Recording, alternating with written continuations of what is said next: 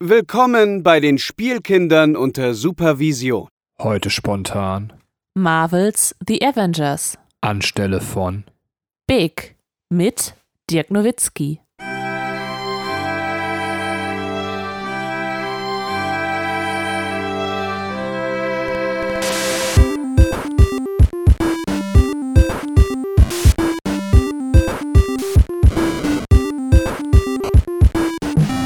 Halli, hallo, hallöle und herzlich willkommen zu einer neuen Folge der Spielkinder unter Supervision. Wir sind heute wieder im MCU-Podcast und äh, bepodcasten heute Marvels The Avenger.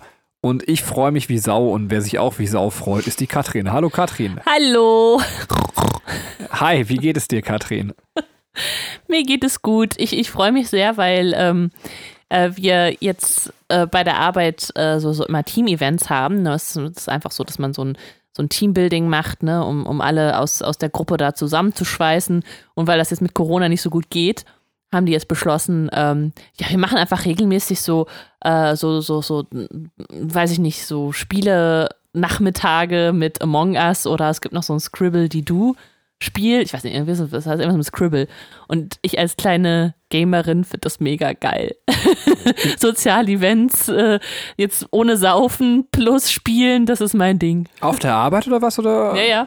Also das macht ihr in eurer Arbeitszeit? Ja, ja, das, also so ein Team-Event ist halt immer während der Arbeitszeit. Das ist ja voll geil. Also warum gibt es das bei mir nicht? Also ähm, ja, schreib mal, schreib mal deinen, deinen Chefs.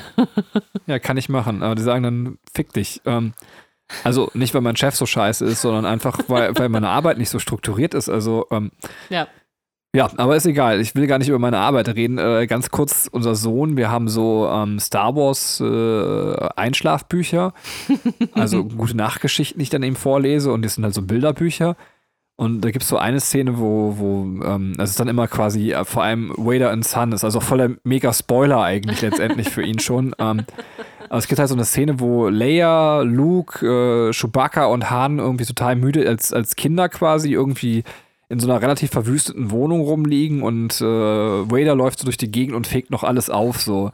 Und dann hat er mich so angeguckt, als er das Bild gesehen hat, hat mich so und quasi sagte zu mir, Vader ist ein guter Papa. Und dann dachte ich so, ei, ei, ei, ei, ei, ei. Und das Ganze hatte dann irgendwie so noch Nachgeschichte, ähm, äh, dass er mich dann heute quasi beim Vorlesen hat er gesagt, ähm, Papa, ich wünsche, also ist immer jetzt das Neueste ist, seit Weihnachten vorbei ist, also wir, ich weiß nicht, weil ihr diesen Podcast hört, aber ähm, äh, wir nehmen halt noch im Januar jetzt diese Folge auf. Ähm, äh, und seit Weihnachten vorbei ist immer, wenn er irgendwas Neues haben möchte, sagt er, der Weihnachtsmann soll mir das und das bringen. So, ja. ähm, äh, und jetzt ist sein neuester Wunsch, den er entwickelt hat, er möchte einen Todesstern haben. Ähm, ich, er meinte so, der Weihnachtsmann das soll mir einen Todesstern bringen.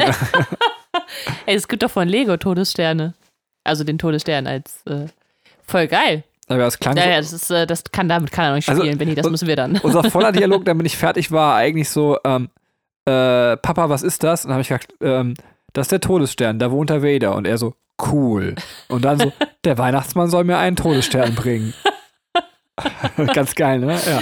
Was auch ganz geil ist, dass äh, unser zweieinhalbjähriger Sohn äh, als aktiven Wortschatz äh, schon das Wort Chewbacca hat. ja, finde ich auch super. Diese Star Wars Bücher kann ich jedem empfehlen. Gebt euer Geld dafür aus. Ähm, ja.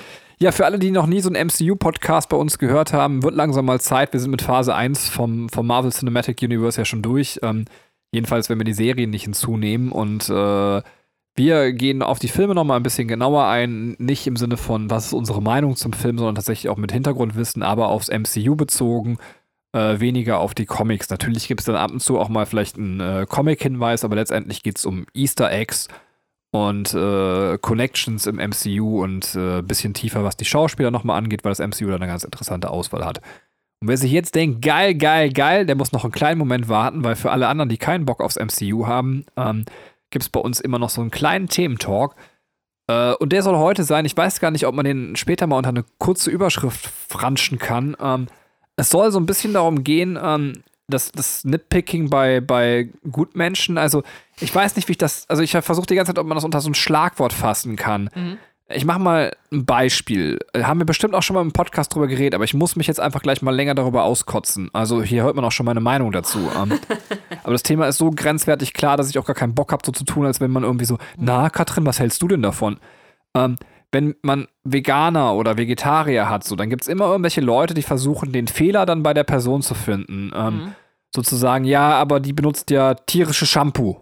Ähm, oder Greta Thunberg ist immer so ein schönes Beispiel, wo man sagt, so, ja, hat halt viel aufs Klima aufmerksam gemacht. Dann gibt es immer denjenigen, der ganz clever bemerkt, so, ja, aber die ist ja über den Atlantik gesegelt und, und da war die Kameracrew dabei und dann ist sie hin und zurück gesegelt und, und erstens, das kann kein normaler Mensch sich leisten und zweitens, das verbraucht mindestens genauso viel CO2 wie so ein Flug. So, ja, okay. Ähm, mhm. Ich frag mal ganz offen, Katrin, was hältst du denn davon? Regisseur. Das ist, also ich meine, es ist doch klar, das ist, das ist so albern. Das, ich ich habe das schon so oft in meinem Leben auch erlebt, ähm, dass ich, ich weiß nicht, ich hatte mal äh, eine Phase, wo ich gesagt habe, okay, ich möchte jetzt einfach so bewusst mal auf Fleisch verzichten, weil ich bin halt so, ich, ich liebe halt Fleisch und, und äh, es ist, ich komme aus so einer Fleischfamilie und ich dachte, es ist für mich mal wichtig, einfach die Erfahrung zu machen und auch ein bisschen weg davon zu kommen, dass man irgendwie täglich sein, sein Stück Fleisch da essen muss. Und dann kam einfach so viel Widerspruch und ich habe mich gefragt, warum? Also, ja, aber dann kannst du ja auch nicht den Ledergürtel mehr anziehen. Ja, und weiß ich nicht. Also, es, es kam einfach so, so unsinnige Argumente. Von wem kamen die in dem Fall? Ähm, also musst du jetzt auch nicht sagen. Vielleicht da, ja, das war, das war der Vater von einer Freundin von mir, der das gesagt hat. Ah, das ist so ein super Beispiel. Also dieses so, ich möchte jetzt mal einen Moment vegetarisch leben, und dann sagt jemand, dann kannst du ja auch deinen Ledergürtel nicht mehr anziehen. So, ähm, ja. Das ist echt so ein gutes Beispiel. Also, ja. aber warum machen Leute das? Ich weiß nicht, weil die sich, glaube ich, irgendwie offended fühlen. Also man, man fühlt sich irgendwie äh, dadurch, dass jemand anderes etwas macht, von dem man weiß, dass es vielleicht auch was Gutes ist, ähm, einfach so getriggert ist. Also, warum mache ich das nicht? Ja, weil ähm, man kann ja nicht alles machen. Weißt du so, das ist halt, das ist immer das Argument. Wenn ich nicht alles richtig machen kann, dann mache ich am besten gar nichts. Und das ist so dumm. Es ja. ist einfach so dumm zu sagen, nur weil ich kein perfekter Mensch sein kann und, äh, weiß ich nicht, null CO2-Ausstoß äh, haben kann, äh, weiß ich nicht, weil ich mir jetzt nicht das, das, äh, äh, den Tesla leisten kann und äh, ich muss ja trotzdem bei Aldi einkaufen und kann mir nicht nur im Bio-Supermarkt alles holen, ähm, da, deswegen kaufe ich mir jetzt das, das billigste Tierquälfleisch und äh, muss halt auf nichts achten und produziere einfach Riesenberg Müll. Das ist doch, also was ist das denn für eine Logik? Ja, das ist ja noch sehr nett von dir gesagt. Also es ist ja so quasi, äh, ich würde halt sagen, nur weil man selber halt keinen Bock drauf hat, ähm, und aber auch noch zu feige ist, sich das einzugestehen, schafft man sich ein psychologisches Erklärmuster, wo man anderen dann äh, kleine Ungenauigkeiten vorwirft und deswegen meint, wenn man eine kleine Ungenauigkeit gefunden hätte, man hätte jetzt super intelligent den Mikado-Stab aus dem Gedankengebäude gezogen und das wäre jetzt zusammengebrochen. Also ja, und vor allem, man, man braucht auch immer irgendwie so eine, so eine äh, Null-Fehler-Jesus-Figur äh, im Gegenüber und äh, man sagt, ach, die macht aber auch nicht alles richtig, die Greta. Weißt du so, aber, aber, natürlich, also die ist auch ein Mensch, die macht nicht alles richtig und die hat nicht von, weiß ich nicht, als, als Baby in, vielleicht hat die auch in Einwegwindeln geschissen, so, weißt du, ist, aber darum geht es gar nicht. Ja, vielleicht scheißt sie euch jetzt noch in Einwegwindeln, aber ähm, ja, äh, selbst, ja, mal ganz ehrlich, aber selbst wenn Greta Thunberg äh, noch Dinge tut, die dem Klima schaden, so, ähm, dann geht sie zumindest äh, global, schafft sie ein Mindset für die Leute. Ja. Ähm, und, und B ist es quasi so, ja, du hast es ja gerade gesagt, man muss ja nicht alles richtig machen. Es reicht ja, wenn man mal anfängt, irgendwas zu verändern. Und es würden ja auch schon kleine Punkte reichen. Ähm, ich finde es deswegen auch immer so fies, bei diesen Leuten den mhm. Fehler zu suchen. Also ich erinnere ja. mich auch an Phasen meines Lebens, wo ich sogar selber vielleicht so gedacht habe. Also ja, ich glaube, was, was ein ich glaube, wo man selber vielleicht auch ein bisschen die Gefahr sieht, ist, dass, dass der andere, also es gibt ja auch unangenehme Menschen, ne? Unangenehm, die denken, ich mache jetzt, ähm, keine Ahnung, ich lebe jetzt halt den Monat vegetarisch oder vegan und jetzt erzähle ich das halt allen und sag allen und halte allen anderen vor, dass sie das nicht tun. Aber das, wenn du so eine Aussage bei dich selber triffst, muss das ja nicht unbedingt das bedeuten auch. Ne? Also wenn du sagst, ich habe mir Gedanken dazu gemacht und ich finde das richtig für mich, Punkt. Vielleicht ist da Ende. Ne? Und der andere die hört dann daraus, du musst das aber auch machen. Ja, aber jetzt bin ich mal richtig flott und gehe mal einen Schritt weiter, ähm, gedanklich. Ja. ja. Ähm, selbst angenommen, du würdest es den Leuten vorhalten, so, wo wäre denn dann da das Problem? Also der könnte sich dann sagen, ja, ist mir doch egal, ich habe das für mich geprüft, stört mich nicht. Also haben die Angst davor, dass man denen das vorhalten könnte? Also Nein, aber also ich meine, wenn jetzt jemand zwei Stunden lang Veganer ist und dann allen Leuten sagt, sie sollen jetzt auch Veganer sein, ähm, und das selber dann aber nur drei Tage durchhält. So, weißt du, so, so, jemand macht sich halt unglaubwürdig. Ja, aber selbst dann kann man sagen, okay, also die Sache geht ja damit nicht verloren. Also, ähm, ja. Okay. Also man kann das ja. ja für sich selbst kognitiv prüfen und sagen, ja gut, äh, der hat es dann halt nicht geschafft. Das ist halt, ähm, das würde ja auch keiner bei irgendjemand sagen, oder vielleicht schon, aber wenn man dann aufs Fitnessstudio irgendwie aufmerksam macht und es gibt ja immer die Leute, die so richtig on fire sind, jetzt ist meine Fitnessstudio-Phase angebrochen und drei Tage später war es das dann wieder so. Ähm, wobei ich glaube, das sind auch so Leute, denen man versucht zu unterstellen, ähm, äh, also dass man denen versucht, so das, den Fehler direkt aufzuzeigen. Also ich glaube, es geht immer darum, dass man das irgendwie versucht, so ein bisschen solche Projekte, wo jemand Ideallinie fährt, irgendwie ja. auch madig zu machen. Was ja. ich echt richtig traurig und schäbig finde. So. Also, tut mir leid, der große moralische Block hier an dieser Aussage ist so: ähm, kümmert euch um euren eigenen Scheiß, so. versucht den richtig zu machen und das, was Katrin gesagt hat, es gibt keine Jesus-Figuren und, und, selbst Jesus war keine Jesus-Figur. So, ähm, ihr, ihr, werdet es auch nicht richtig machen. Also es ist halt einfach so. Ähm, mhm. Ihr aber könnt trotzdem, und es ist kein Grund meiner Meinung nach zu resignieren, sondern zu sagen, ja, dann ändere ich halt ein paar Sachen und dann habe ich wenigstens ein paar Sachen geändert.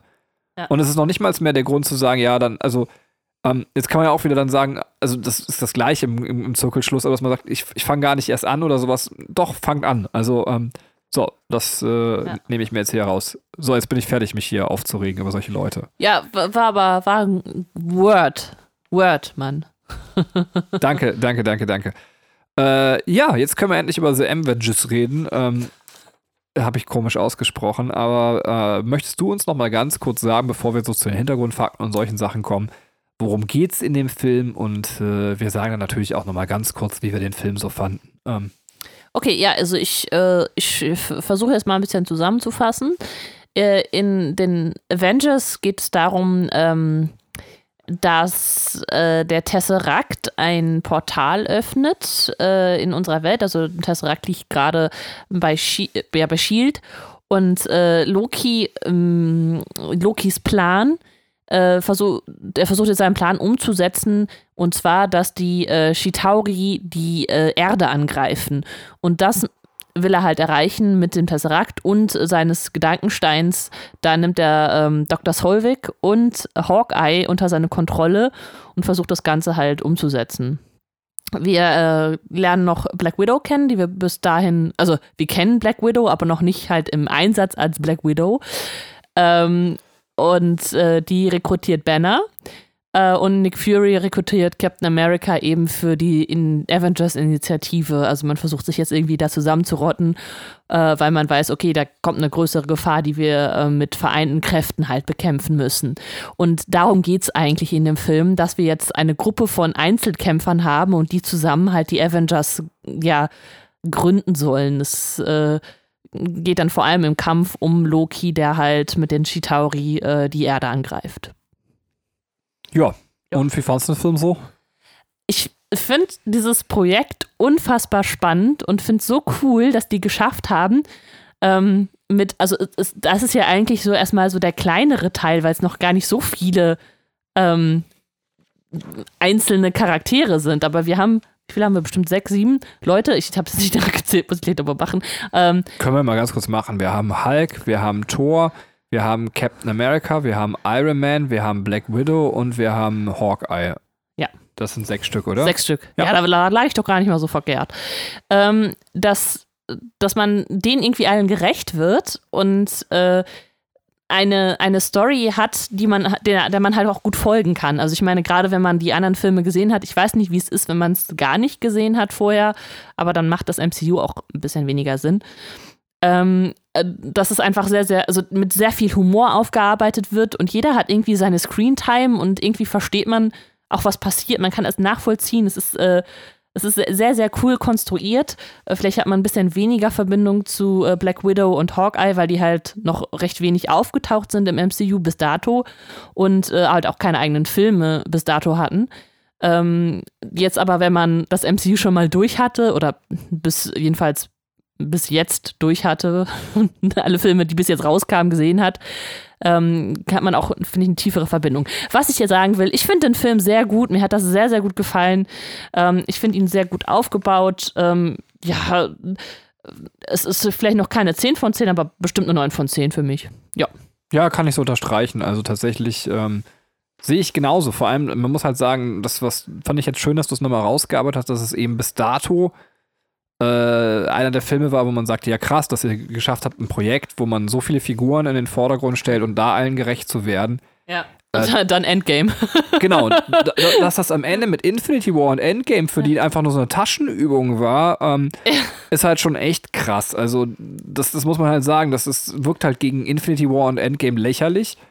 Aber ähm, man kennt selten Projekte, wo man so vielen Figuren so gut gerecht wird. Ja. Und äh, das haben sie halt auch in der Zeit, finde ich, so durchgehalten. Ähm, ja. Also ich finde das ein wirklich sehr, sehr gelungener Abschluss dieser ersten Phase. Ja. Ähm, und der hat mich tatsächlich auch, ich, als ich damals, äh, äh, ich habe das in Köln, haben wir, den, haben wir den sogar zusammen im Kino geguckt? Ne, wir haben den nicht zusammen im Kino geguckt, oder? Garantiert, das war 2012. Ja doch, dann haben wir den zusammen im Kino geguckt. Ja, ähm, ja. Und ich weiß, dass ich so aus dem Kino kam und, und ab da war ich so komplett fürs MCU gewonnen. Bis dahin war immer so, mag ich gerne und hat mhm. mir Spaß gemacht. So. Und ab da war es so, mein Herz war quasi ja. drin. Ja. Ähm, ja. Kann ich mich noch tatsächlich dran erinnern. Ja, ich glaube, damals war es noch so ein bisschen schwer, äh, gerade wenn man, also das war halt auch äh, immer die Schwierigkeiten mit diesen Torfilmen, dass man, wenn man zu wenig in der Materie ist, sehr viel gezeigt bekommt, von dem man jetzt gerade gar nicht so genau weiß, was ist das denn jetzt? Also ähm, der Tesseract, ja, der kam drin vor, aber äh, wo kam der jetzt nochmal drin vor und was macht der denn jetzt nochmal? Und dann diese ganze Anfangsszene bei Shield. Ähm, war für mich ein bisschen schwerer halt reinzukommen, als ich es das erste Mal gesehen habe. Jetzt war das überhaupt kein Problem. Ja, ähm, ja, äh, dann würde ich sagen, ich weiß nicht, eigentlich brauchen wir noch gar keinen Spoiler-Alarm, aber wir können mal so einen vorsichtigen Spoiler-Alarm aussprechen. Wir spoilern übrigens vor und rückwärts ins durchs komplette MCU ähm, und äh, ja, äh, komm, hau mal einen Spoiler-Alarm raus. Spoiler-Alarm! Ja, wer hier schon mal so ein Ding gehört hat, wir sagen jetzt meistens ein bisschen was zu demjenigen, der eventuell ähm, den Film gedreht hat. Manchmal auch noch was zu demjenigen, der das Screenplay geschrieben hat. Und äh, tatsächlich hat Katrin sich dann ein oder zwei Schauspieler rausgesucht. Das sind zwei diesmal. Hm? Und ich bin, muss ganz ehrlich sagen, ich finde es ganz spannend. Bevor du gleich die Schauspieler sagst, würde ich gerne raten, welche du ausgesucht hast. Ich weiß es gar nicht. Ähm, also ich, bei einem bin ich mir relativ sicher, ich rate jetzt mal, bevor wir das Ganze. Ähm, du hast den Mark Ruffalo rausgesucht, weil der das erste Mal im MCU auftritt. Ist das korrekt? Das ist korrekt, ja. Du musst schon ins Mikrofon sprechen. Entschuldigung. Sonst hören die Leute da draußen so, im Internet dich nicht. Ach, deswegen. Verstehe. beim zweiten weiß ich es also nicht. Äh, ich hätte mir quasi, wenn ich jetzt du gewesen wäre, aber jetzt tue ich dir vielleicht weh, weil du sagst, ja, auf die Idee bin ich nicht gekommen. Äh, man hätte sich den Phil Coulson Schauspieler raussuchen können, ähm, weil das. Äh, ja, wir sind ja schon im Spoiler-Teil, sein letzter Auftritt im MCU scheinbar ist, wenn man äh, Agents of Shield jetzt nicht gerade verfolgt. Ähm, ja, da hast du gut geraten. Habe ich tatsächlich gemacht, eben Genau mit der Begründung. Ja, sehr schön. Ich würde dich wieder heiraten. Da lehne ich mich jetzt mal zurück und du erzählst uns ein bisschen was, was du so alles rausgefunden hast. Okay, ja, äh, Drehbuch äh, und Regie hat bei diesem Film äh, geschrieben bzw. geführt Joss Whedon. Und Joss Whedon, äh, wir sind hier so ein kleiner Joss Whedon-Fanclub, weil Joss Whedon einfach ziemlich cool ist. Über den erzähle ich euch jetzt was und ich erzähle euch auch, warum er so cool ist. also, ähm, erstmal, ähm, fangen wir klein an. Also sowohl sein Vater als auch sein Großvater haben als Autoren fürs Fernsehen gearbeitet. Deswegen war sein Weg, glaube ich, auch ein kleines bisschen vorbestimmt. Also hat die Familientradition aufgenommen und wollte halt weiter, also wollte auch ähm, äh, Drehbuchautor werden, beziehungsweise halt, ähm, ja, doch eigentlich Drehbuchautor. Das war so sein, sein ähm, erster Ansatz. Er ist aufgewachsen in äh, Riverdale, in, halt in den USA, hat seinen College-Abschluss in England dann gemacht, also ist ein bisschen rumgekommen hat dann Film studiert und 1987 abgeschlossen. Ähm, vielleicht noch als mh, mm, ganz kurzer privater Einschub, bevor ich jetzt zu, seinem, zu seiner Karriere komme. Er war bis 2016 verheiratet, hat zwei Kinder, die sind 2002 und 2005 geboren. Ja, seine Karriere begann dann nach seinem College-Abschluss, äh, beziehungsweise sein, seinem Studium, äh, als Autor bei Roseanne. Währenddessen hat er aber schon äh, an Buffy gearbeitet, das dann 1991 verfilmt wurde. Allerdings war Whedon mit der Umsetzung überhaupt nicht zufrieden. Und äh, der Film hat halt eher so B-Movie-Status. Und äh, weil, also für diejenigen, die es nicht wissen, Benny und ich haben uns äh, Buffy vorgenommen. also wir haben äh, die komplette Serie geguckt. Nur der Film fehlt uns noch. Wir müssen diesen Film unbedingt mal gucken. und äh, die Comics müssen wir auch noch mal besprechen. Dann möchte ich ganz kurz an der Stelle aber mal einhaken und sagen, ist dir denn aufgefallen, dass in Avengers ein, ein also eventuell ein Buffy Easter Egg drin ist? Nein, echt? Ja, tatsächlich. Also ähm, es gibt diese Szene, wo Cap quasi den, den Boxsack von der Wand runterboxt und mhm. Die gleiche Szene gibt es bei Buffy tatsächlich auch. Also ist jetzt schön. die Frage, ob das quasi eine Buffy-Anspielung von Joe Sweden sein soll oder ob das Zufall war, aber. Ach, bestimmt. Ja. Bestimmt. Ähm, er hat dann ähm, trotz äh, der etwas, ähm, ja, also der, der nicht so erfolgreichen Verfilmung von Buffy äh, äh, so ein bisschen Bekanntheit erlangt, hat dann, äh, war beteiligt am Drehbuch von Speed und Waterworld. Und so sein erstes großes Projekt war dann 1995 Toy Story. Das finde ich halt sehr schön, weil Toy Story halt auch, also ich meine, schon damals fand ich den Film halt cool und der hat, also der hat so viel also es war so ein, so ein krasser Film meiner Kindheit und da hatte Joss Whedon halt auch wieder seine Finger drin. Total geil. Danach hat er an Twister gearbeitet, bis dann 1996 20th Century Fox ähm, sich bereit erklärt hat oder die, die, äh, also eine Serie zu Buffy machen wollte.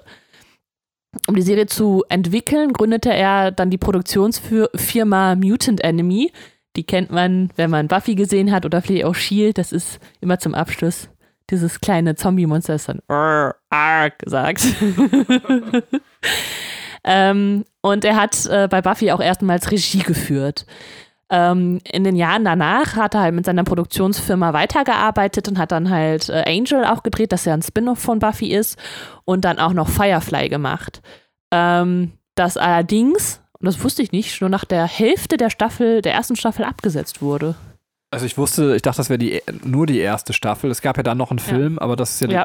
Das ist Serenity, also, ja. Genau, aber ich wusste nicht, dass es nur die Hälfte der ersten Staffel war. Die wurde nur ausgestrahlt. Das wurde natürlich auf DVD dann noch veröffentlicht. Ach so, es gab quasi den. Äh, also die erste Staffel komplett auf DVD. Also tatsächlich auch. Äh, ja, ja, genau. Aber wir haben Firefly nie gesehen. Nee. Wir haben irgendwie mal angefangen und uns hat, also angefangen heißt die erste Viertelstunde. und es war nicht unser Abend, haben gedacht, das machen wir mal wann anders, ziehen ja. wir es durch. Ja, aber würde ich, also weil ich so ein Whedon-Fan bin, ich muss mal das machen. Ja, aber jetzt wollte ich ganz kurz ja. fragen, weil wir, sonst kommen wir, das wird hier der Joss Whedon Podcast und den sollen wir jetzt nicht machen, aber ähm, hat der Twister gemacht? Also wirklich, äh, weil du hast da dran gearbeitet, hat er den auch fertig gedreht oder was? Also äh, Drehbuch. Okay, krass. Aber ich habe Twister, glaube ich, nie gesehen. Ähm, ich auch nicht. Ja, aber. Aber das stand, das stand da, deswegen habe ich das mit aufgenommen. ja, Twister ist ja auch ein bekannter Film, also aus ja. unserer Zeit zumindest. Ähm, ja, ja. Ähm, ja, 2003 lief dann Buffy aus und ähm, ja, Firefly wurde abgesetzt und er ließ dann halt auch Angel auslaufen und äh, diese Produktionsfirma ist dann so ein bisschen, hat sich dann erstmal, sagen wir mal, schlafen gelegt. also war dann halt nicht mehr aktiv. Danach war er aber auch als Comicbuchautor beschäftigt, weil er eben auch, also er mag das Medium Comic halt sehr, sehr gerne, hat dann halt Buffy fortgesetzt äh, als Comic und hat dann auch zu äh, die äh, äh, einen Comic zu Serenity gemacht, also in diesem Firefly-Universum. Und derzeit arbeitet er an einer, an einer X-Men-Serie. Also Comic-Serie. Also, also ein Comic. Also als Comicbuchautor ja, wieder, ja. Ja, genau. Ähm, hat er, also will ich jetzt mich nicht aus dem Fenster lehnen, aber hat er meiner Meinung nach auch vorher schon mal gemacht. Also, ähm, ah, okay. Das, ja gut, so detailliert habe ich das nicht. Äh, also ich weiß, dass er für, also quasi für, für Marvel schon geschrieben hat und ich meine auch X-Men, aber ich bin mir nicht sicher. Ähm, ja, er war dann äh, tatsächlich auch im Gespräch für Wonder Woman äh, als Regisseur. Allerdings hat er dann aus ähm, unterschiedlichen kreativen Vorstellungen ist er davon abgesprungen. Und ähm, ja, also ja, also ich weiß nicht, ob es gut war. Also es war vielleicht gut für ihn und schlecht für den Film. Obwohl die Wonder Woman-Teile äh, ähm, tatsächlich bei DC, finde ich, immer noch die besten darstellen. Äh, die anderen kann man sich irgendwie kaum angucken. Jedenfalls ich, ich, ich mir nicht unbedingt. Ähm, 2008 hat er hat dann ähm, Mutant Enemy nochmal äh, was rausgebracht und zwar Dr. Horribles Sing-Along Blog. Das ist eine, so eine Miniserie, äh, die glaube ich äh, aus dem Autorenstreik resultiert ist. Dann haben die sich halt was ausgedacht. Da spielen aber halt relativ bekannte Leute mit. Neil Patrick Harris, glaube ich, der der Hauptcharakter. Ähm, ja und äh, ist auf jeden Fall ist ganz witzig. 2011 äh, hat er dann die Avengers übernommen, die wir heute besprechen. 2012 dann Shield, äh, wo wieder Mutant Enemy ähm, äh, Produktionsfirma ist. 2014 hat er dann die Fortsetzung von den Avengers gemacht. Age warte, mal, warte, warte, mal, jetzt muss ich ja trotzdem nachfragen. Bei Agents of Shield hat er da selber, ich dachte, sein Bruder hat, äh, oder also er produziert Shield. Äh, okay, er hat Shield produziert. Ja, ich, also ich glaube, sein Bruder, ich, er meine, wenn ich mich recht erinnere, hat sein Bruder Shield also irgendwie auch noch die Hände mit drin gehabt. Okay, Drehbuch das, oder sowas, ich weiß ja, Habe ich tatsächlich nicht herausgefunden, aber ähm, ja, das war natürlich, äh, also meine Recherche hat es jedenfalls noch nicht ergeben. Ähm, seit 2017 ist er auch in der Acad äh, Academy of Motion Picture Arts and Science, also die, die Oscar-Akademie, äh, äh, drin. Und ähm, 2017 war auch beteiligt an dem Nachdreh von Justice League. Also das wurde ja nochmal neu aufgelegt. Irgendwie also ich habe mich nicht genau mit dem Thema beschäftigt, aber auf jeden Fall. Das äh, ist doch das, das, das große Ding. Es kommt doch jetzt, also Joe Sweeney hat quasi Justice League letztendlich irgendwie dann äh, zu Ende gebracht und jetzt kommt ja. doch der Snyder Cut. Also ähm, Ach so. weil, weil, weil die Version von Zack Snyder anscheinend nicht beschissen gewesen wäre wird es irgendwie einen Snyder Cut geben und da gibt es dann eine Million nachgedrehte Szenen und das ist ein okay. tausend Stunden langer Film und äh, Oh Gott, also ich weiß ich nicht. Ich finde das Thema auch super anstrengend. Ich habe den Film nie gesehen, weil ich einfach nach den vielen DC-Filmen auch keinen Bock mehr drauf hatte. Ähm, ja. Also mir hat äh, der Batman-Film, ich habe auch seinen Namen vergessen, Batman wie Superman ja. war es, genau. Ja. Also der hat mir so einen Rest gegeben, dass ich gar keinen Bock mehr drauf hatte. Ja. Und habe auch selbst jetzt nicht, dass ich irgendwie denke, so, ja, könnte ich irgendwann mal machen in nee. tausend Jahren. Nee, nee, nee, es ist, geht mir auch so. Deswegen äh, war so, okay, das schreibe ich jetzt mal auf, weil vielleicht ist das interessant, aber ist nicht meins. Ja, das war's zu Joss Whedon. Also, geiler Typ, äh, sehr, sehr witzig. Ähm, er hat, äh, was, was ich auch sehr, äh, sehr menschlich sehr schön finde, er hat immer zu den Leuten, mit denen er halt viel gedreht hat, also gerade die Leute aus der Serie, sehr, sehr eng Kontakt ähm, gehalten und ähm, ja, äh, es ist halt, äh, ist halt, glaube ich, so ein, so ein Kumpeltyp.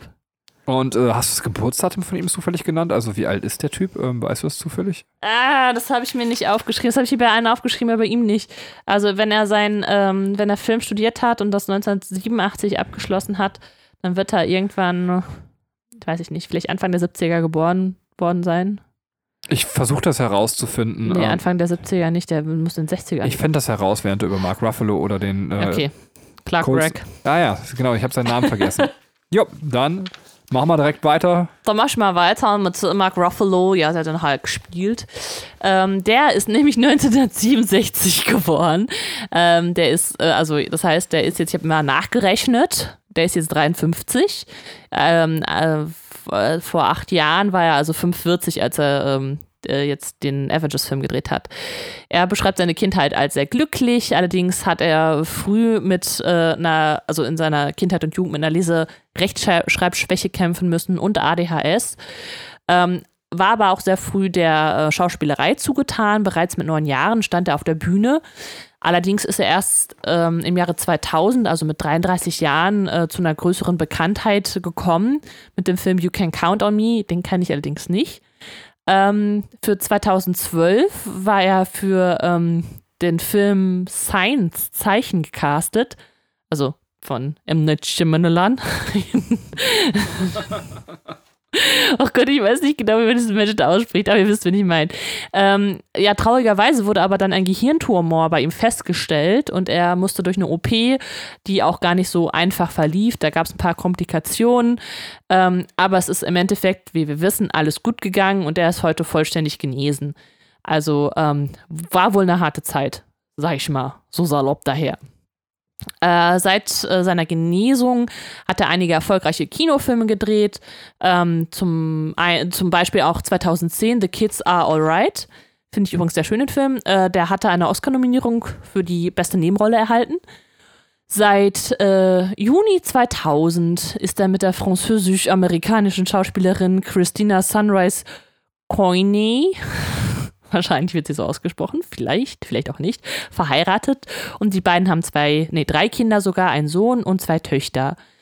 Ähm, er hat, äh, also Mark Ruffalo hat drei Geschwister und äh, ganz, ganz äh, schlimme Geschichte. Ein jüngerer Bruder, der wurde 2008 ermordet durch einen Kopfschuss und am Straßenrand gefunden. Man weiß nicht warum. Ach du Scheiße. Ja. Voll hart. Das mega abgefuckt. Ich weiß auch gar nicht, was ich dazu sagen soll. Ähm. Ja. Ähm, ging mir auch so. Also vor allem, also es ist halt so, das ist also so, so voll der random Fact irgendwie, aber es ist, also es, man, man weiß halt nichts darüber. Ja, ich glaube, es ist schon, ist schon sehr schlimm, wenn sowas passiert. Ähm, noch zu Ruffalo an sich, ähm, ein paar politische Sachen. Also der ist relativ äh, aktiv jedenfalls darin, seine Mo Meinung zu äußern. ähm, er, ist, er gehört der Pro-Choice-Bewegung an. Das ist eine, also das ist wahrscheinlich in den USA ein bisschen ähm, härter diskutiert als hier. Das ist eine äh, Bewegung, die sich halt für Abtreibungen einsetzt, also dafür, dass Frauen Abtreibungen vornehmen dürfen. Ähm, müssen. Müssen. Alle. Und zwar die Fotzen, mit denen er schläft. das ist ein sehr, sehr schlimmes Wort, Benny. Das sagt man nicht. Die Vaginas. Okay, besser. Ähm, er ist LGBT-Supporter.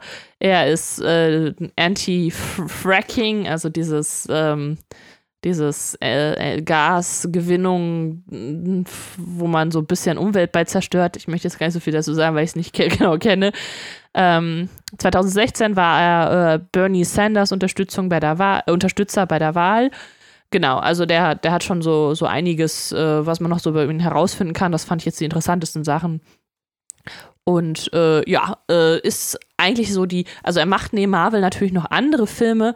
Zum Beispiel hat er 2013 in Now You See Me oder Can a Song Save Your Life mitgespielt. Aber gerade in den letzten Jahren ist halt Marvel so ein bisschen, also ähm, sagen wir mal, beherrscht so ein bisschen seine äh, Filmografie. Wobei auch beides schöne Filme, ne? Also Now You See Me ähm, und ja. Can a Song Save Your Life mag ich beides sehr gerne. Ja, und er spielt auch sehr, sehr unterschiedliche Charaktere, muss man auch sagen. Ne? Also eigentlich, also ich finde, wenn man Mark Ruffalo als Hulk sieht oder als Bruce Banner, denkt man, ja, der kann halt nur eine Rolle spielen, ne? Aber dann gibt es halt The Kids Are Alright, wo er eigentlich so, ein, so eine Art Gigolo spielt, ne? Oder bei Can, Can a Song Save Your Life ist er ja auch nicht so, so das Unschuldslamm. Und ähm, bei Now You See Me hat er auch noch eine ganz andere Rolle. Ne? Deswegen äh, es ist äh, sehr cool eigentlich. Also der ist, glaube ich, schon relativ vielfältig einsetzbar. ja, ja, aber er sieht halt immer aus wie Mark Ruffalo. wow! das stört mich, also dass er immer aussieht wie er. Ja, nee, stimmt. ja, Nein, äh, Nein. dummer Scherz. Ähm, ja, wenn wir jetzt wieder ähm, hier ähm, den, den, den Duta, wie heißt der jetzt noch? Jeff Bridges? Jeff Bridges. Ja, gut, genau. Der, der, sieht, der sieht ja teilweise echt anders aus. Also da hast du ja wirklich komplett ja. andere Charaktere. Oder Christian Bale, der ist ja, der, der ist ja hier Mr. Flummi, der kann ja Muckis haben, der kann der abgemagert sein, dann kann der fett sein, der kann alles sein. Ja, das stimmt. Äh, gibt es eine fette, also gibt es Christian Bale in Fett? Ja, hier in diesem Film mit äh, Amy Adams und ähm, dem fetten Christian Bale. Ja, wo der so eine Halbglatze hat. Ähm, ach Gott. Ich, ich komme gerade nicht drauf. Hustlers. Hustlers. Okay, krass. Ja.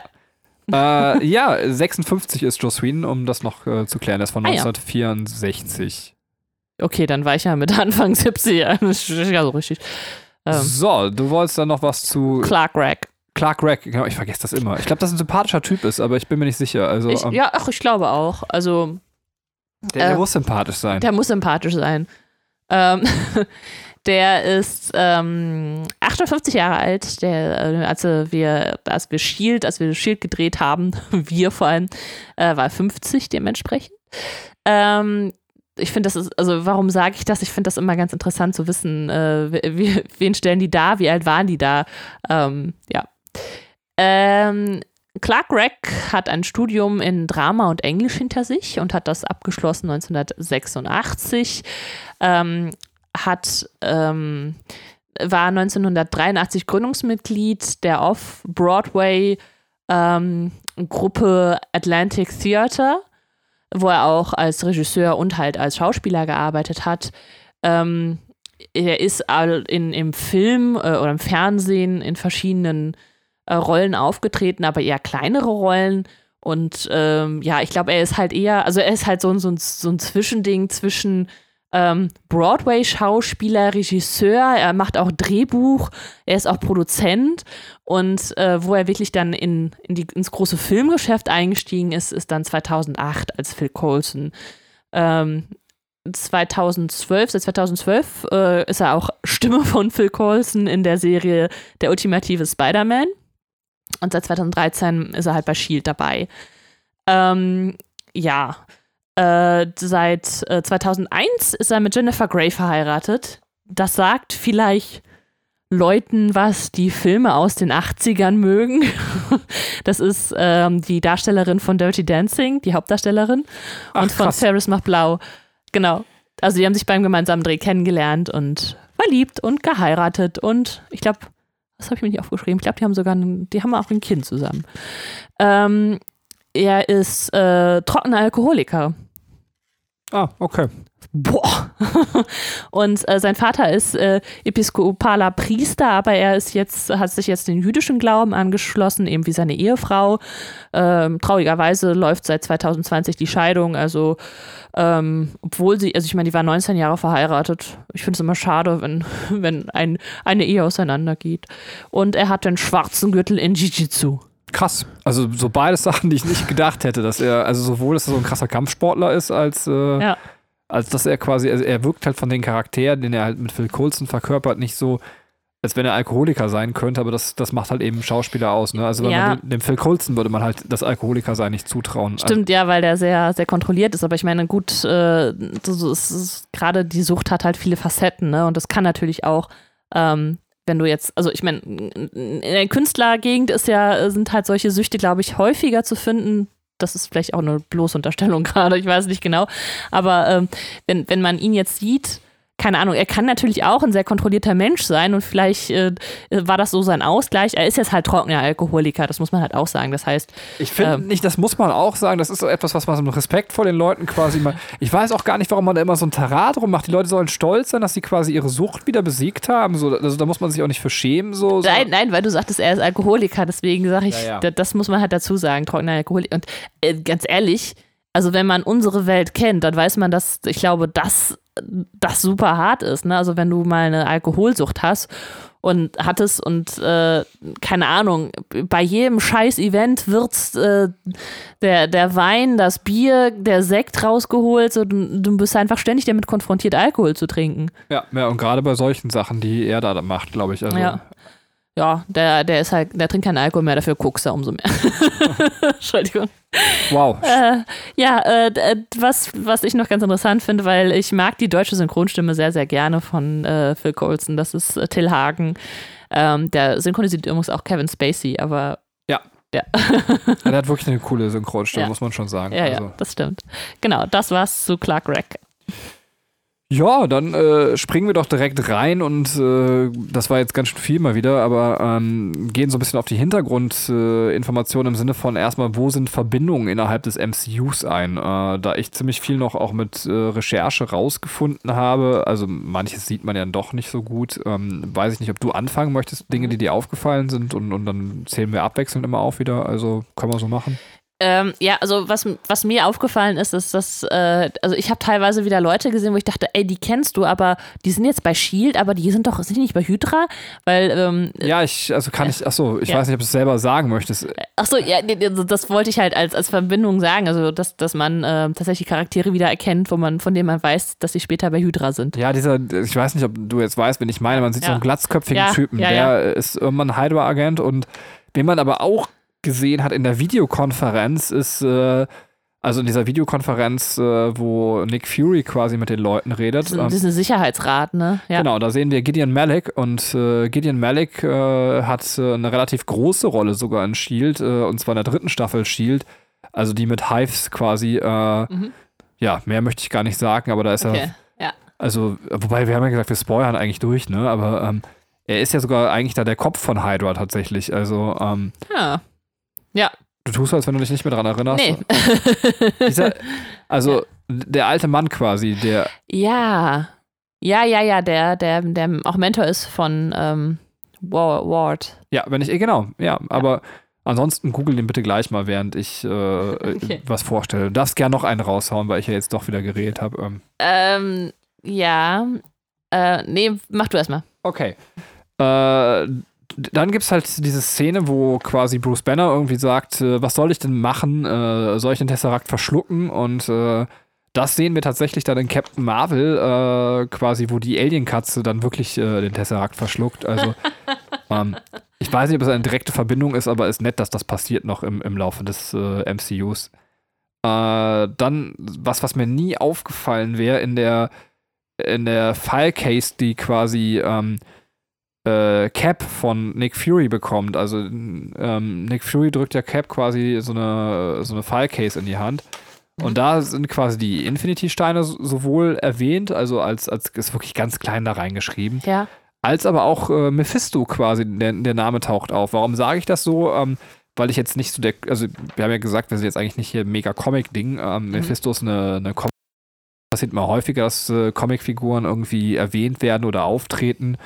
Äh, aber es ist so, dass Mephisto tatsächlich, ähm, äh, ich glaube, Mephistos Seele wird im House of M, ich habe House of M gelesen, aber ich erzähle es aus meinem Gedächtnis, wenn es falsch ist, bitte frontet mich nicht zu sehr.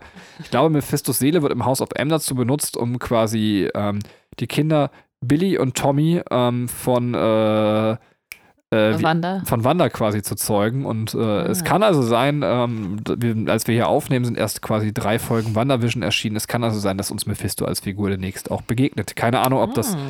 dann eben die gut gestreuten Comic-Hinweise sind oder ob man tatsächlich auch schon solche Pläne in der Tasche hatten, aber ähm, äh, ganz nett eigentlich, dass sowas dann da ist, ne? Ja, auch nett äh, Thanos sieht man. Also man kann noch gar nichts, also als Nicht-Comic-Leser noch nichts mit ihm anfangen und weiß noch nicht, äh, was da auf einen zukommt, aber er wird sehr angeteasert. Oder man sieht ihn sogar. Das habe ich mich tatsächlich aber gefragt, ist das der gleiche Schauspieler, der Thanos gespielt hat? Der sieht so, so dünn und anders aus. Ich, äh, ich, glaube, es ist, ich weiß nicht, ob da wirklich ein, also ein Schauspieler, es muss ein Schauspieler hinterstecken, ne? aber es ist, glaube ich, noch nicht der, ähm, mir fällt sein Name gerade nicht ein, Schauspieler. der, der Thanos gespielt hat. Das kannst du ja auch jetzt gerade wieder googeln. Toll, dass wir Handys haben und solche Sachen noch klären können. Und vielleicht kannst du sogar klären, ob es der gleiche ist. Ähm, äh, dann super unspektakuläres, also quasi Verbindung in den äh, digitalen Files, die dagegen ähm, quasi äh, Tony Stark von äh, Colson bekommt, sehen wir ganz viel Material, eben so Bilder aus äh, der ersten Phase. Da sehen wir quasi Bilder aus Thor, aus Hulk und so ja, weiter. Ja. Äh, was aber ganz schön ist, finde ich, dass man das auch irgendwie dann onscreen da nochmal verbunden hat. Ähm, dann ist es so, dass da auch eben Coulsons Freundin erwähnt wird äh, oder irgendwie eine Frau, die da in seinem Leben ist und das ist Cellistin und, und diese Cellistin sehen wir quasi in Agents of S.H.I.E.L.D. dann auch nochmal tatsächlich, die wird auch äh, da aufgegriffen. Hast du gerade das mit Thanos herausgefunden?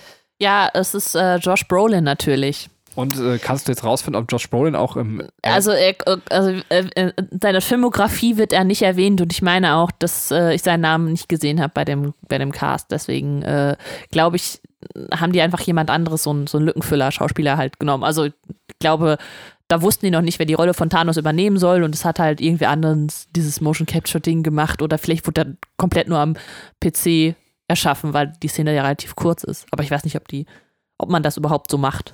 Keine okay. Ahnung. Ähm, möchtest du noch was erwähnen oder äh, soll ich weitermachen? Nee, mach mal weiter. Äh, ja, dann so Sachen, die ich schon erwähnt habe im Podcast, deswegen halte ich es so ein bisschen kürzer. Also, wenn ihr die MCU-Reihe nicht gehört habt, seid ihr es einfach selber schuld. Ähm, aber natürlich die, die Mark 5 Reparatur, die wir in, also beziehungsweise das, die Verbesserung äh, der Mark 5 Rüstung, die wir eben quasi in Iron Man 2 sehen, wo er diesen Elektroschock bekommt und jetzt, wo er eben diesen Schock von Thor abbekommen kann, Genauso wie das Bruce Banner eben erzählt, äh, dass er versucht hat, sich zu erschießen und ähm, ja. äh, der Hulk aber die Kugel ausgespuckt hat, was die Deleted Scene quasi aus Hulk ist. Also die beiden Sachen habe ich jeweils in den anderen Filmen schon erwähnt, wollte es aber trotzdem nicht äh, hier komplett unerwähnt lassen. Äh, dann äh, auch schon erwähnt tatsächlich, aber ich mag es einfach sehr gerne in der Szene, wo eben äh, Tony Stark quasi sich mit Loki unterhält im Stark Tower sehen wir im Hintergrund äh, dann das Bild stehen. An, also er geht ja an die Bar und macht sich quasi so einen Drink. Mhm. Und wir sehen im Hintergrund tatsächlich dieses Foto von ihm und Pepper äh, stehen, ähm, äh, was in Monaco aufgenommen worden ist. Ah, ja, ja, ja, das, hat, das haben wir schon gesagt, ja. Ja, aber total das schöne Easter Egg. Sowas mag ja, ich sehr, sehr ja. gerne. Ähm, äh, dann eben, äh, oder beziehungsweise auch nette Verbindung, es ist gar nicht, ja, ist beides, es ist äh, Doppelrolle, Easter Egg und Verbindung äh, ist es so, dass Coulson äh, eine Waffe benutzt, äh, wenn er auf Loki feuert, äh, die aus der Rüstung des Destroyers entwickelt worden ist, den wir ja eben aus Thor kennen. Ähm, mhm. Äh, ja, das ist eben auch eine nette ah. Connection. Das sagt er aber auch, also tatsächlich. Und äh, es ist, ja, das können wir jetzt quasi, es gibt da natürlich eine Verbindung. Wir sehen auch Coulsons Tod Mhm. Und das ist dann eine relativ offensichtliche Verbindung. In Agents of Shield äh, taucht Coulson aber aufgrund des Projekts Tahiti eben wieder auf. Ähm. Äh, ich würde ganz kurz nur einwerfen, ähm, äh, der Schauspieler, es ist tatsächlich ein Schauspieler, also ist nicht komplett nur am PC entwickelt. Äh, es ist äh, Damien Poitier, keine Ahnung, ob das auch gesprochen wird. Ähm, das ist ein äh, Schauspieler, also der hat zum Beispiel in äh, True Blood auch mitgespielt. Also ähm, der ist jetzt nicht äh, total bekannt, aber es ist auf jeden Fall äh, ein Schauspieler, der dahinter steckt. Ich finde es schön, weil wenn wir mal so einen Podcast machen, wo wir sagen, ey, heute recherchieren wir auch nichts und wir machen das unvorbereitet, dann ziehen wir das unvorbereitet durch und ihr seht, hier holen wir die Informationen noch rein. Ein bisschen Eigenlob schadet ja an der Stelle nicht. Ähm, ich mag das. Äh, haben wir das doch auch noch geklärt. Und äh, die letzte Verbindung, äh, da weiß ich noch nicht, ob es eine Verbindung. Ach nee, wir haben auch noch das quasi, ähm, das was, äh, es gibt doch noch mehr, ähm, dass äh, der Hulk natürlich immer dann ausrastet, wenn er eben äh, mit Bruce oder mit Banner angesprochen wird und äh, eben nicht ausrastet in dem Moment, wenn er mit Hulk angesprochen wird. Ja. Weil wir haben ja dann die Stelle, und das können wir nachher bei der Analyse nochmal aufgreifen, ähm, wo Cap sagt, ähm, Hulk und du draufhauen, oder ich weiß nicht mehr genau, was er sagt. Ähm, Äh, dann äh, ist es so, dass Nataschas Schuld wird erwähnt und, und eine Situation in der Ukraine. Ja. Sobald ich mich recht erinnere, wird das nicht mehr aufgegriffen und aufgeklärt im Laufe des MCUs. Ähm, äh, was eigentlich in ihrem Leben da passiert ist. Ich, ich gehe davon aus, mhm. äh, weil ich auch gehört habe, dass die Ukraine anscheinend ein Schauplatz äh, im Black Widow-Film sein soll. Ähm, ja. Weil es gibt noch so im Gefecht unterhalten sich auch äh, Hawkeye und äh, Black Widow eben über die Ukraine nochmal mittendrin, während sie quasi in New York stehen und äh, kämpfen. Ja. Äh, und ich gehe davon aus, dass das wahrscheinlich im Black Widow-Film nochmal aufgegriffen wird und vielleicht sogar dann aufgelöst wird. Also äh, deswegen erwähne ich es, aber es ist noch kein, also meiner Meinung nach noch keine aufgelöste Sache. Aber es kann auch sein, dass ich mich einfach an irgendwas nicht erinnere. Ähm, du dich auch nicht mehr, oder? Ähm, nee, tatsächlich nicht. Äh, und dann haben wir noch das, die Musik, die quasi läuft, wenn Tony Stark äh, die Nuklearrakete Richtung ähm, äh, Himmel bringt oder in das Loch im Himmel, äh, die wird äh, auch am Ende bei Endgame wieder aufgegriffen quasi. Also genau das, was ich auch mit der Cap-Musik gesagt habe, äh, ja. ist tatsächlich auch musikalisch, findet das bei ihm beim Endgame quasi im, im Finale für ihn dann auch statt. Ja. Was ganz cool ist ja, das waren, glaube ich, alle Verknüpfungen, die ich hatte. Also natürlich könnte man jetzt noch sowas sagen wie der Hulk tritt auf und Thor tritt auf, aber das ist dann doch für mich jetzt gerade auch ähm, zu plump. Äh, ich habe jetzt noch eine Menge Easter Eggs, bevor wir zur Analyse kommen können. Wir können aber auch erst ein bisschen analysieren und dann wieder Easter Eggs machen. Was denkst du denn ist für die Hörerinnen und Hörer verträglicher? Ja, vielleicht kann man das so ein bisschen äh, miteinander verbinden. Ich weiß es nicht genau. Kann man versuchen, aber ähm, ich hab's dann, glaube ich, doch lieber getrennt, äh, weil sonst kriege ich meine Gedanken nicht geordnet. Also ähm, such dir was aus. Okay, dann bin ich zu gespannt auf die Easter Eggs und würde mir gerne, einfach, ich weiß nicht, warum ich so komisch rede. Ähm, ich würde mir gerne die Easter Eggs anhören. Ja, okay, dann, äh, das habe ich nicht mehr geschafft zu prüfen, ähm, weil meine Recherchezeit gerade zu knapp war. Aber ich glaube, im, in dem Marvel-Schriftzug im Intro sieht man schon den Tesseract und das wird vom Tesseract gerahmt. Ähm, Aha. Wollte ich eigentlich gerade noch überprüfen, nervt mich auch so ein bisschen, dass ich das noch nicht mehr geschafft habe. Ähm, ist aber so. Äh, den, den, das Buffy Easter Egg habe ich ja schon verraten. Äh, dann, das ist kein richtiges Easter Egg, aber äh, es ist eigentlich ganz nett, äh, dass Cap quasi sämtliche popkulturelle äh, Anspielungen im Film irgendwie entgehen, außer eben der Zauberer von Oz, äh, der aus seiner Zeit stammt. Also was ja, sehr nett ja. ist tatsächlich. Ähm, dann, das finde ich ein sehr nettes Easter Egg, wenn es dann tatsächlich so gemeint ist. Ich glaube schon. Ähm, äh, in der Szene, wo Loki und Thor in diesem Wald auf diesem Gebirge da sind äh, ja.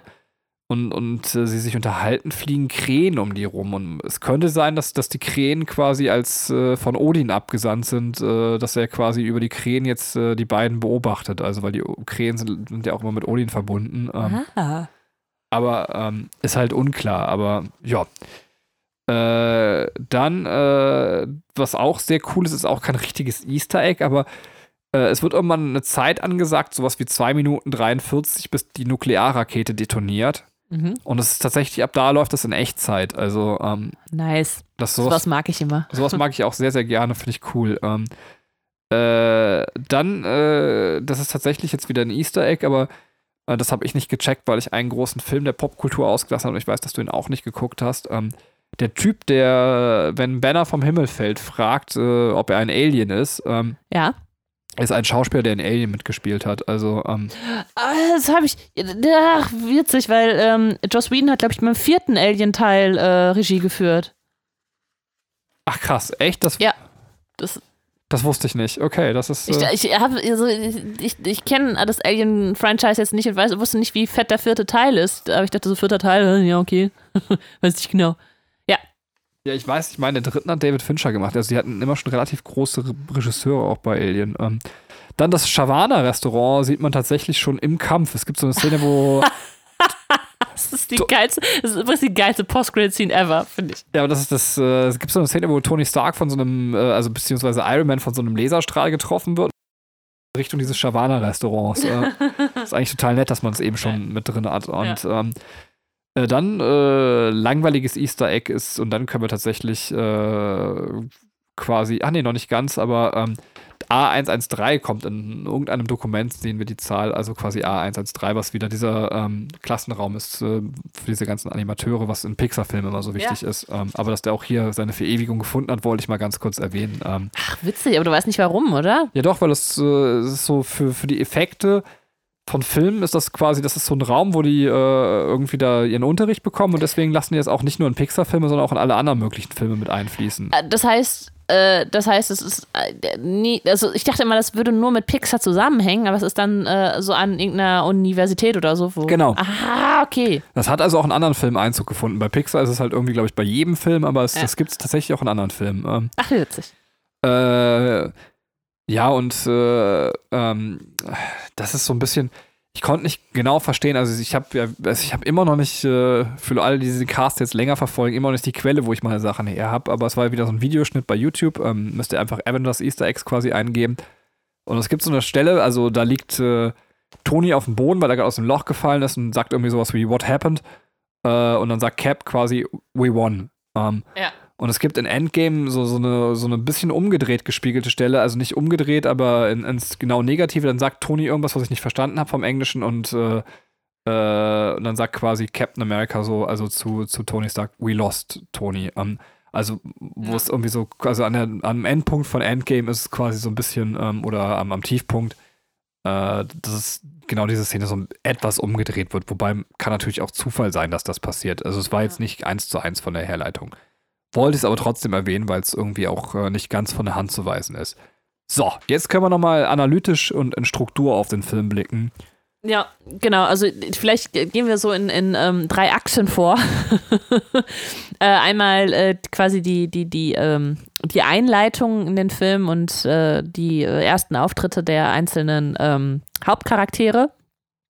Dann äh, quasi der Helicarrier und äh, der Moment, wo sie das erste Mal quasi als Gruppe arbeiten müssen äh, und eigentlich sozusagen den Kampf verlieren, in Anführungsstriche, und halt äh, der dritte Teil, der, der Angriff auf New York. Ach so, was mir noch einfällt, bevor wir das tun, was ich sehr sinnvoll finde, äh, es gibt so ein, also Marvel hat sich irgendwann mal nachträglich dazu geäußert, warum überhaupt Thanos eigentlich seinen äh, Gedankenstein hergeben sollte, äh, um Loki damit zu beauftragen, den Tesseract quasi zu holen. Und dann ist so ein bisschen, glaube ich, die Erklärung gewesen, dass Loki selber auch unter dem Einfluss des Gedankensteins stand. Also, ähm, mhm. ja, das war so ein bisschen, ich glaube, man weiß nicht genau, ob man sich zu dem Zeitpunkt so richtig klar über die Infinity-Saga schon war oder wie weit man war, aber ähm, mhm. kann sein, dass das ein Filmfehler war, der eben erst nachträglich dann so richtig ausgebügelt wurde. Ähm, ja. Fiel mir gerade noch so ein. Ja, ja, ist aber interessant.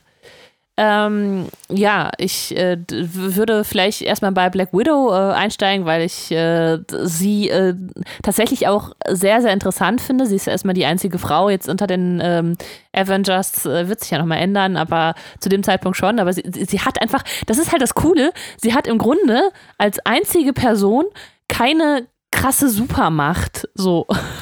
Doch, geile Titten. ja, aber das ist halt so cool, weil sie, sie, sie hat einfach nichts so also sie hat ihren Körper, mit dem sie sich halt komplett verteidigen kann. Aber hat Hawkeye quasi. Ja, Hawkeye äh, hat halt seine Pfeile. So. Ja, ja, aber ich, also die Frage ist halt, also es wird halt nie so richtig im MCU geklärt. Ich weiß gar nicht, wie es in den Comics ist jetzt. Wir sind halt keine krassen Comicleser. Äh, ich, ob er eine besondere Fähigkeit hat oder einfach nur das, was er kann, besonders gut kann. Also, ähm, ich glaube, er kann das einfach nur besonders gut. Ja. Also ja gut, dann sind die sich noch am ähnlichsten. über meinen Tittengag drüber und das macht mich eigentlich nur so ganz schlimm sexistisch. Wenn du drauf eingegangen wärst, wäre es irgendwie nicht ganz so unangenehm gewesen. Liebe weibliche Hörerin, ich schäme mich. Aber ich mag Brüste trotzdem sehr gerne. Aber es ist nicht mein Lieblingssexualteil von Frauen. Benjamin, das reicht jetzt an Informationen. Okay.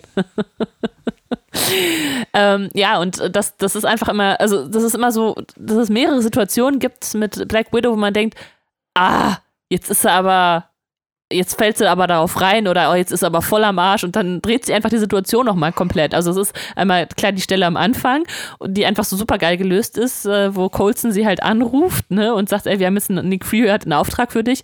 Und sie so, ach ja, okay, Moment. Ne? Und dann einfach diesen Typen da kalt macht. Äh, wir haben später, wie sie äh, Loki verhört und man denkt so, oh, jetzt hat er sie erwischt, jetzt hat er ein Thema angesprochen, was sie irgendwie total emotional reizt. Ähm, ist aber überhaupt nicht so. Also vielleicht schon, aber das ist in dem Moment vollkommen egal, weil sie einfach die Informationen aus ihm halt rausbekommt, die sie braucht. Äh, wir haben später nochmal den Kampf gegen Hawkeye, wo Hawkeye noch unter äh, Kontrolle von Loki steht und äh, dann äh, quasi schon am Boden liegt und er sie anguckt.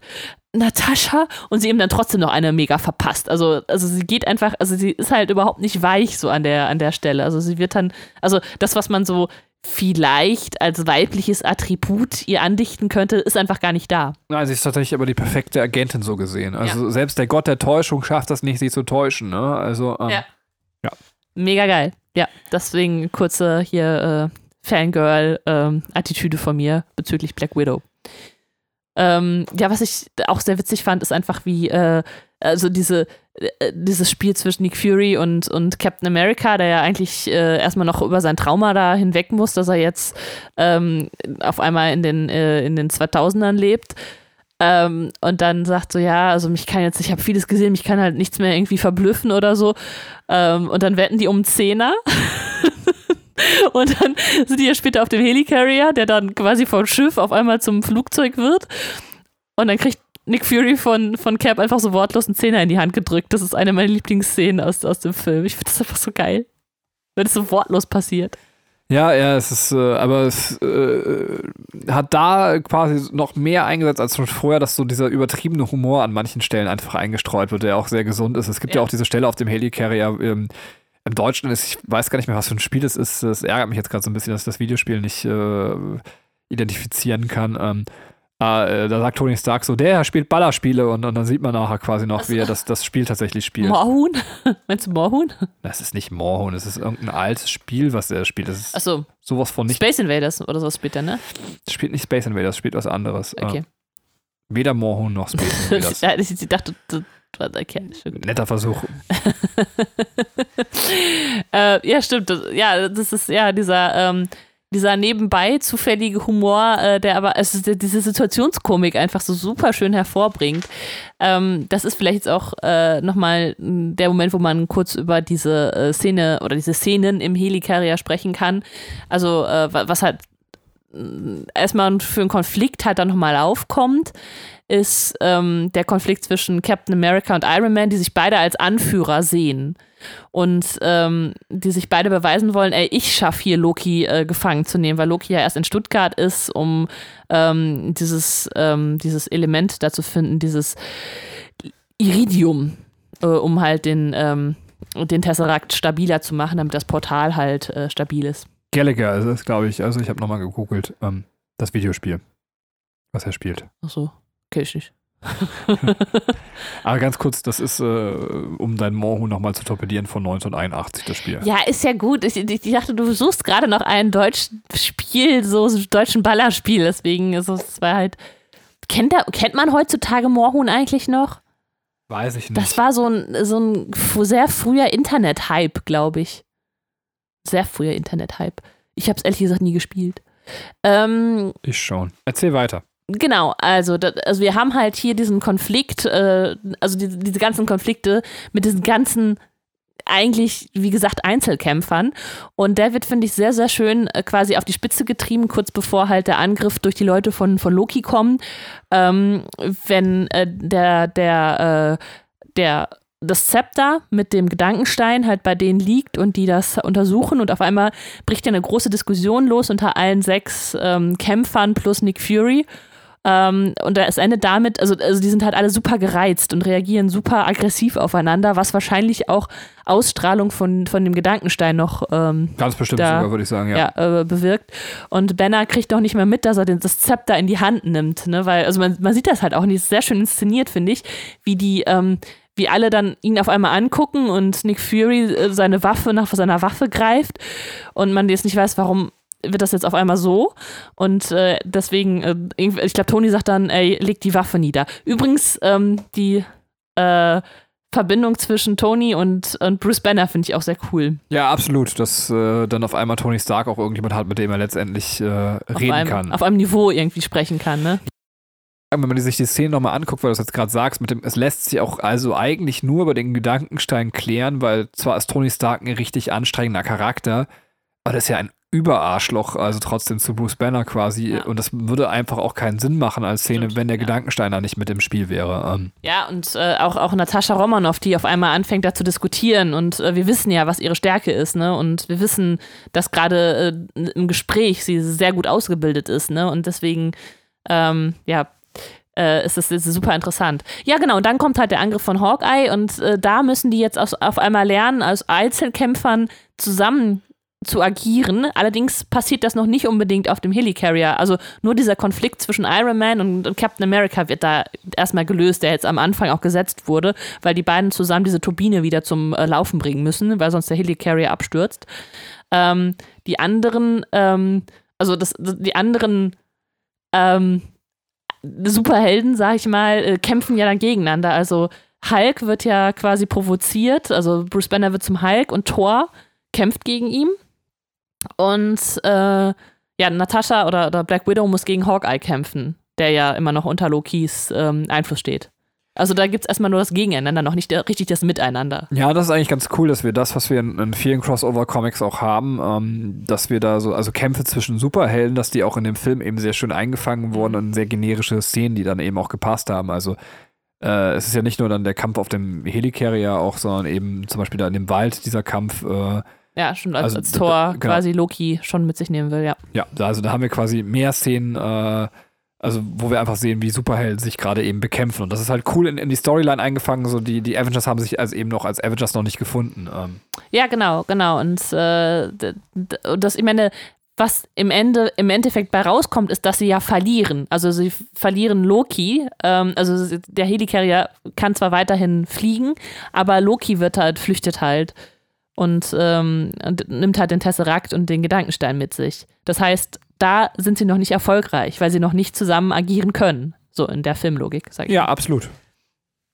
Genau, aber ich meine, der Output, äh, Output ist, ähm, dass, dass äh, Tony Stark und Steve Rogers ähm, jetzt auf einer äh, Wellenlänge agieren und sich gegenseitig halt auch als Alpha-Männchen akzeptieren können. ähm, und dass alle jetzt das Ziel haben, New York, um halt den Angriff der äh, Chitauri zu ähm, verhindern. Genau, und äh, dann würde ich jetzt zum letzten Teil halt auch kommen, weil ähm, da wird es dann halt spannend, weil dann kommt wirklich das äh, Avengers Assemble. Also ich weiß nicht, ob es. Wir haben es auf Deutsch geguckt. Ich weiß nicht gar nicht, ob Ich glaube, er sagt es tatsächlich auch. Also ja. ja. Ja, genau. Und äh, Cap übernimmt ja eigentlich so äh, die, die Anführerrolle, indem er sagt, wer jetzt was machen muss. Ja, ja.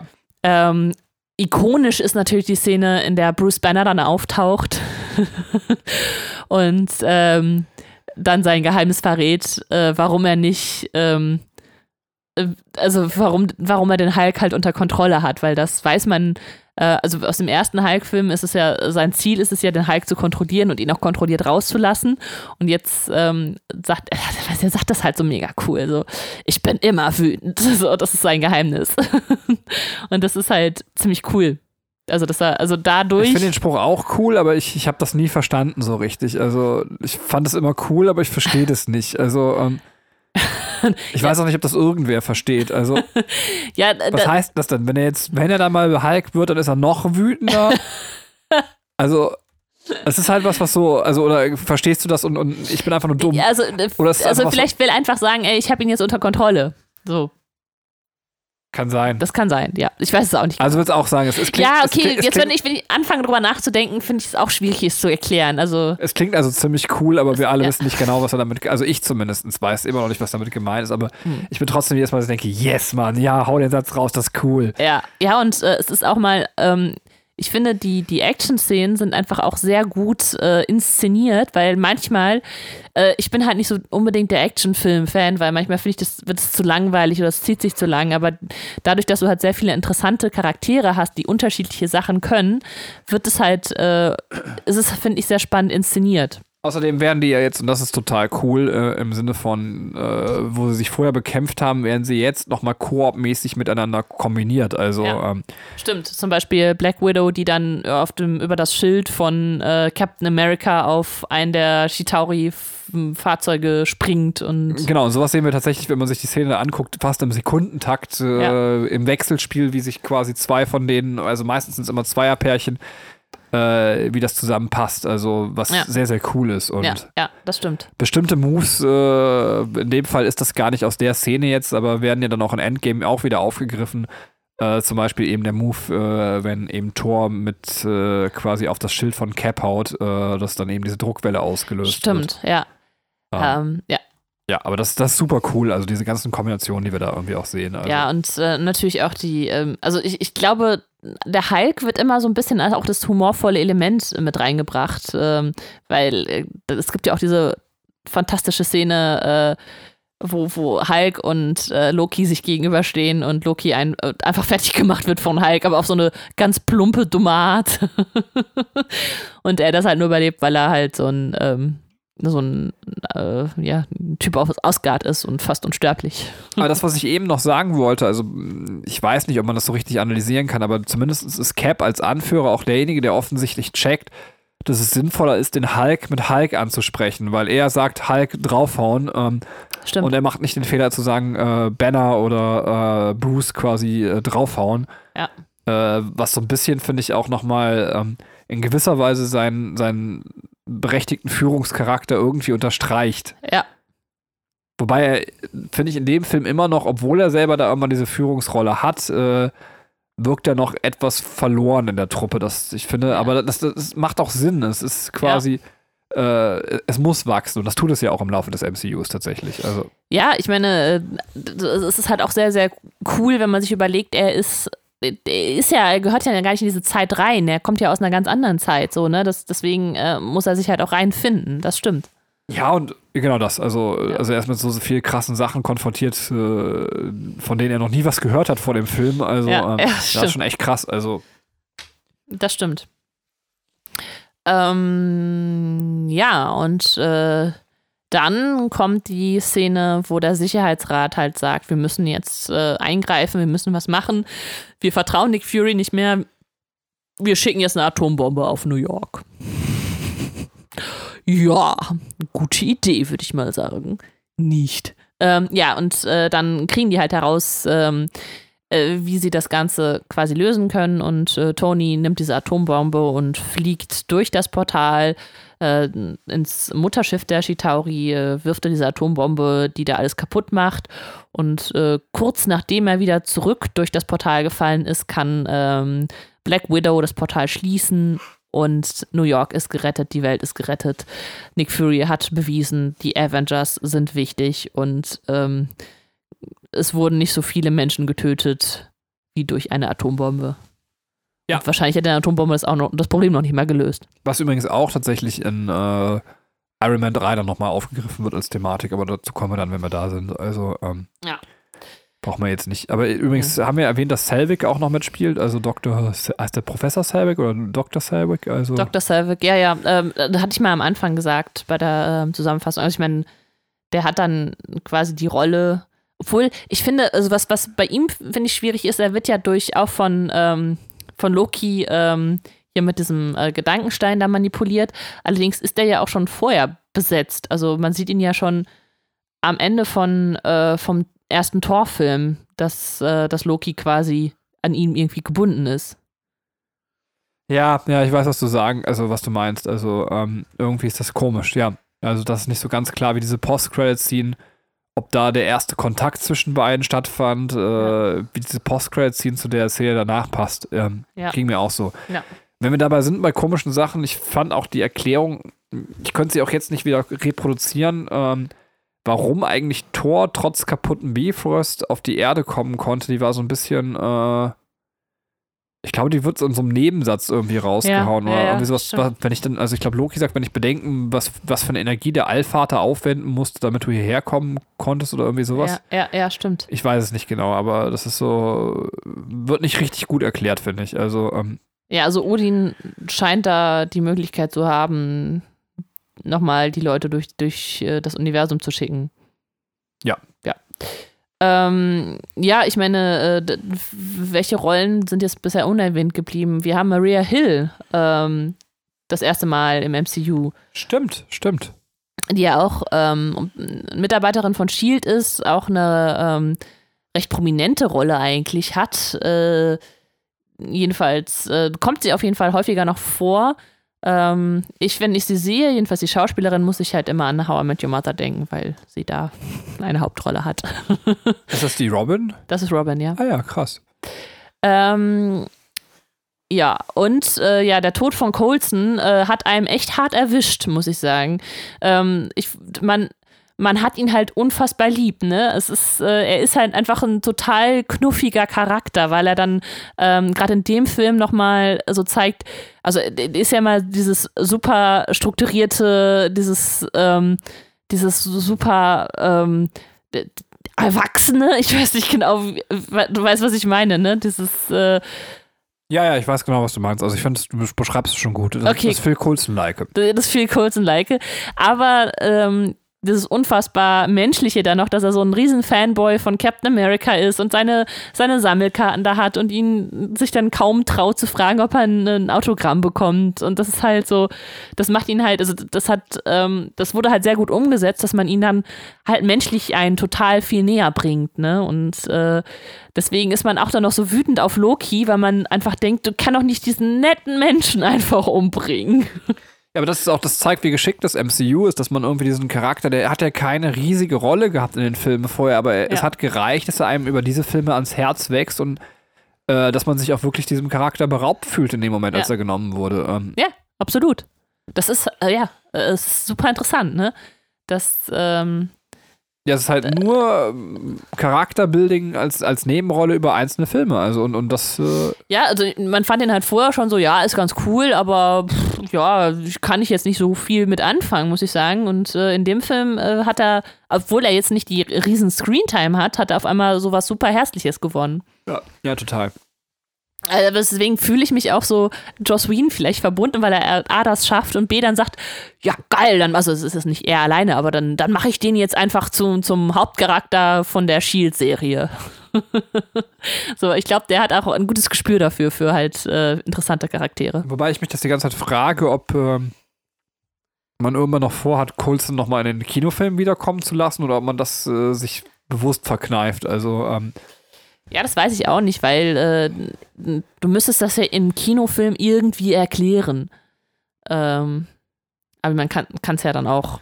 Ja, es, es, aber so, solange man das nicht tut, finde ich, äh, hat man immer noch so eine kleine Spaltung so dass sich die Serie eben wie so, äh, so ein kann man machen, ist aber nicht unbedingt kanonisch anfühlt. Ja. Sobald also Coulson zurückkommen würde, würde sich, glaube ich, äh, Agents of Shield definitiv kanonischer noch anfühlen, als äh, es bisher ist. Aber ähm, ja, verstehe ich. Ja. Deswegen, ich weiß gar nicht, was ich mir wünschen würde, aber ähm, ja. Ja, und äh, genau, durch ähm, also um nochmal einen Strich drunter zu ziehen, durch, durch das Zusammenwachsen, durch das äh, gemeinsam zum Avengers-Team werden, äh, schaffen die halt auch ähm, die, den Angriff der Chitauri zu, zu stoppen und halt Loki ähm, zu einzubuchten. genau. Ja, das ist doch ein schönes Schlusswort. Das ist ein schönes Schlusswort. Äh, am schönsten, äh, eine meiner Lieblings-Post-Credit-Scene kommt in diesem Film auch noch vor. Und zwar das Shawarma-Essen, das schweigend Shawarma-Essen. Während einfach die, die, Leute drumherum aufräumen müssen. In dem Easter Egg-Video, Entschuldigung, jetzt erzähle ich das noch, ähm, ja. wurde erwähnt, dass äh, Captain America deswegen, also Chris Evans, deswegen seine Hand irgendwie auf dem Kinn hat in der Szene, weil er sich schon einen Bart wachsen lassen hat für den nächsten Dreh und zwar für, äh, ah, wie heißt dieses, das mit dem, das kam letztens auch im Nerdquiz drin vor, diese Sache mit dem Zug, ähm, ich wusste auch nicht, dass er da mitspielt. Äh, Snowpiercer? Ja, ich glaube, also ich wusste nicht, dass er. Aber es ist doch viel zu neu, oder? Ist das schon so alt? Vielleicht war es auch was anderes und ich habe nur Snowpiercer verstanden in dem Video. Ich, äh, jetzt irritierst du mich auf jeden Fall. Angeblich soll er sich für die nächste Rolle quasi ähm, äh, schon Bart wachsen lassen. Aber ich kann mir das irgendwie nicht vorstellen, dass man diese Szene irgendwie so, so krass außerhalb des Films gedreht hat. Also äh, deswegen habe ich es auch einfach nicht bei meinen Sachen aufgeschrieben, weil ich so ein bisschen das äh, selber anzweifle tatsächlich. Ich wollte es erwähnt haben, aber äh, sage, dass ich eine gesunde Skeptis diesem Fakt gegenüber habe. Ähm, ja. Okay. Na gut, dann sind wir durch. Ja. Äh, wünschen wir euch einen schönen Tag oder einen schönen Abend oder wo immer auch ihr seid. Und äh, hat auch nicht so richtig Sinn gemacht, was ich sage. Äh, okay. was aber Sinn macht, ist, wenn ihr Werbung für uns macht, äh, weil wir Spielkinder, wir lieben das, wir brauchen das und wir wollen das. Und äh, wir hoffen, wir hören euch dann in der nächsten Woche wieder. Ich kann nicht sagen, weil dieses MCU-Projekt hier irgendwie als so unser Hauptnebenprojekt läuft. Ähm, äh, wann diese Folge kommt und was als nächstes kommt, äh, lasst euch einfach überraschen. Macht's gut, bis dann, tschüss. Tschüss.